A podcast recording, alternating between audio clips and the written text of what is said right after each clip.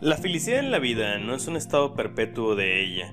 Yo lo veo más como picos de felicidad. En ocasiones estamos arriba y en otras ocasiones vamos a estar abajo. Pero también veo más alcanzable que en esos días en los que no nos sentimos nada motivados o muy poco motivados o no estamos en un estado de felicidad nos pongamos como meta estados más alcanzables, estados de disfrute, de paz, de calma, aprendizaje o de quizá nuevas experiencias. Es decir, quizá no podemos estar en estos estados de felicidad todos los días, pero sí podemos intentar llevar a nuestra vida a estados positivos del ser. Y finalmente, recuerda que cuando nos sentimos mal en nuestra mente es una señal del cuerpo que nos dice que tenemos algo que debemos trabajar. Y para algunos eso se resolverá quizá haciendo ejercicio, otros tomando alguna clase nueva de algo por aprender, otra gente quizás saliendo al parque a tomar aire o a salir a platicar con amigos, y finalmente habrá quien sí decida emprender el viaje del autoconocimiento.